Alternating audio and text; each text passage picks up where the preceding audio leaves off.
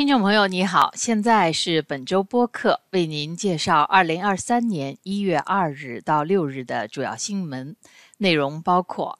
加拿大自一月五日起要求中国大陆及港澳旅客出示四十八小时病毒检测报告；安大略省药剂师自元旦起可以为十三种伤病开处方；针对中国旅客的限制措施，有专家认为作用不大。中方则提出谴责。特鲁多的天真和加拿大的利他主义。前加拿大驻华大使谈加拿大对华政策。麦肯锡咨询公司的联邦合同金额在特鲁多执政期间暴涨。民意调查显示，半数加拿大雇员计划在今年换新工作。下面请听新闻的详细内容。加拿大公共卫生署周末宣布，自本周四起，从中国大陆和港澳飞往加拿大的旅客必须在登机前出示四十八小时内所做的结果为阴性的病毒检测报告，或者是登机前十天到九十天内阳性检测报告。检测可以是 PCR 或抗原检测，但不能是自测，需得到专门检测机构或实验室认可。这项措施将实施三十天。加拿大公共卫生署说，一个月后将根据届时疫情再做评估。航空旅客在过海关时将被询问，在过去十天内是否去过中国大陆、香港和澳门。如在飞机上生病，也需如实告知。加拿大公共卫生署还强烈建议旅客在机舱、机场等拥挤的室内戴口罩。自二零二三年一月一日起，安大略省的药剂师可以对十三种常见伤病做诊断并开处方。持有该省医疗卡的人可免费享受这项服务。安大略省卫生部说，这项政策是为了缓解医院压力和方便患者，让他们能够及时就近得到治疗。这十三种常见伤病是过敏性鼻炎、念珠菌引起的口腔炎。细菌性、过敏性和病毒性结膜炎、皮炎包括湿疹、特应性、过敏性和接触性皮炎、痛经、胃食管反流、痔疮、唇疱疹、脓疱疮、蚊虫叮咬和荨麻疹、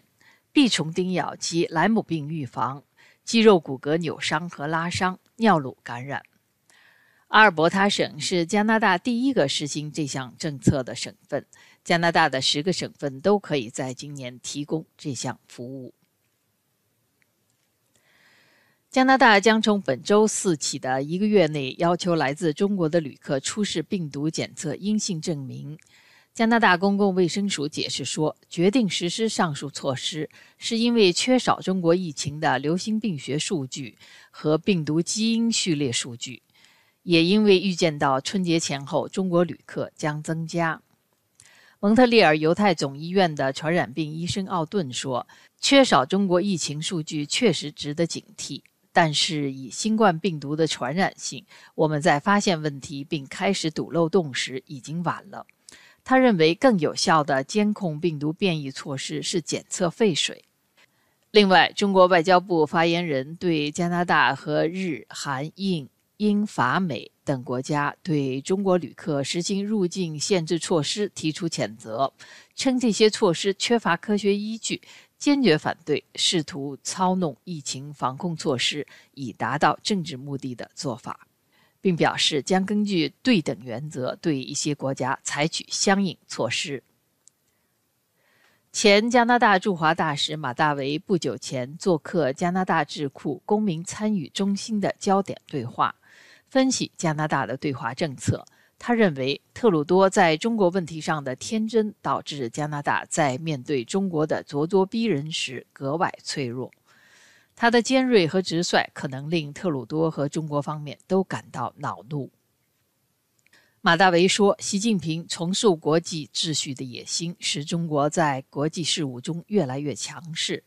而与此同时，加拿大正好处于一个格外脆弱的境地。”他认为，加拿大的脆弱主要源于现任总理特鲁多对中国的看法和加拿大在外交政策上的缺陷。马大维说，在我们需要减轻对中国的依赖的时候，在中国对国际事务、对加拿大越来越咄咄逼人的时候，这种天真仍然存在，而且他没有看到改变的迹象。他认为孟晚舟引渡案是一个中国越来越明目张胆地试图轻视加拿大主权的例子，因为中方的态度基本上是告诉加拿大：别以为你和美国之间的引渡协议能够用在我们的精英公民身上，你最好放明白点儿。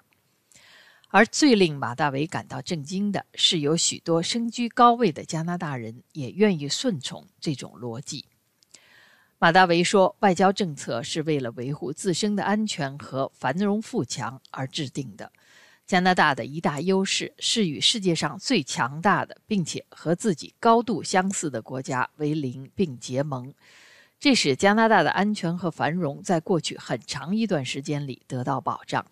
但是，也使加拿大的外交政策脱离了根本需求，变成一种加拿大利他主义，也就是说，在全世界到处做好事。”为发展国际组织、维护国际秩序出了很多力，这本身不是坏事。但是加拿大在外交政策上的缺陷越来越明显，尤其是在美国的能力减弱而世界日益动荡的今天。在过去五六年来，加拿大外交政策注重保护妇女权益，倡导男女平等。马大维说：“这当然是一个崇高的目标，但是你必须生活在一个没有意外情况发生的安稳环境里，才可以把这个目标当成外交政策的中心。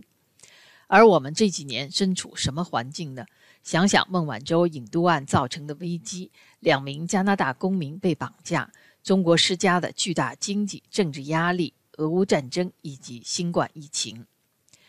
家中关系非常复杂。”如何在对抗与合作之间找到一个平衡点？马大维说：“加拿大应该本着明智的利己心态来制定对华政策。当务之急是像澳大利亚那样制定防止外国干涉渗透的法律；其次是减少对中国市场、中国经济的依赖。另外，他认为加拿大官员应该提高中国能力，加深对中国文化和中国政治的理解。”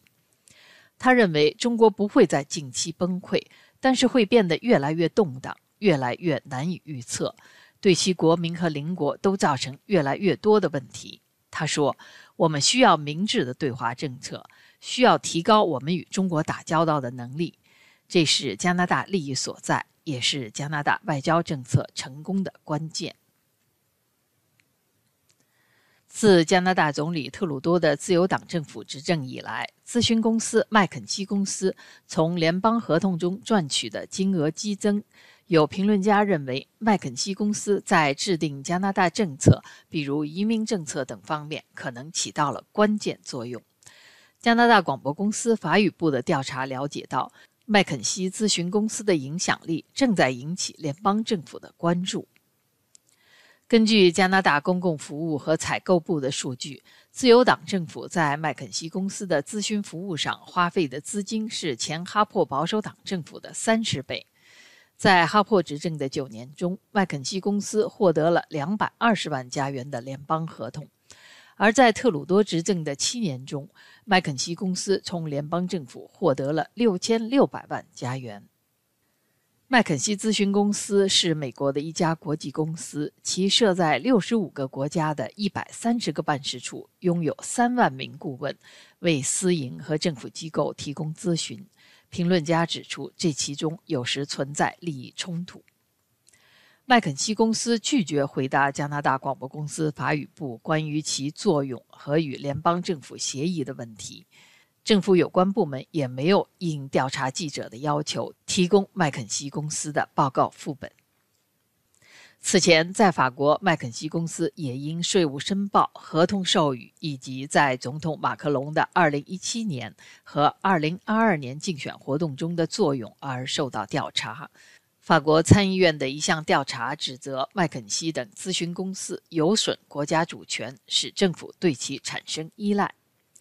在加拿大，一些专家也呼吁进行调查。他们对麦肯锡公司的明显影响力表示惊讶，认为麦肯锡公司像是一个没有足够透明度或合法性的影子政府在运作。有专家指出，对其进行调查可以提高咨询公司处理政府合同的透明度。根据罗伯特·赫夫招聘公司的最新调查，一半加拿大雇员计划在2023年寻找新工作，比一年前增加了近两倍。这一数字在过去一年半里稳步上升，从2021年6月约21%的雇员在寻找新工作，到一年前的28%和六个月前的31%。这一民意调查发现。最有可能进行职业转换的人，包括工作了两到四年的雇员、Z 时代、千禧一代、科技工作者和在职父母。寻找新工作的主要原因包括较高的薪水、较好的福利、较多的晋升机会，以及选择工作时间和地点的灵活性。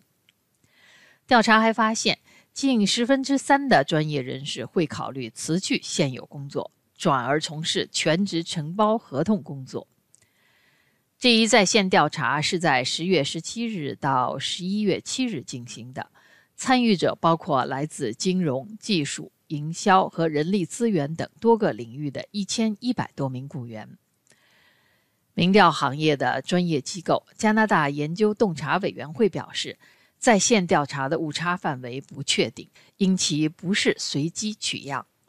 加拿大统计局二零二二年十二月的就业数据于本周五公布。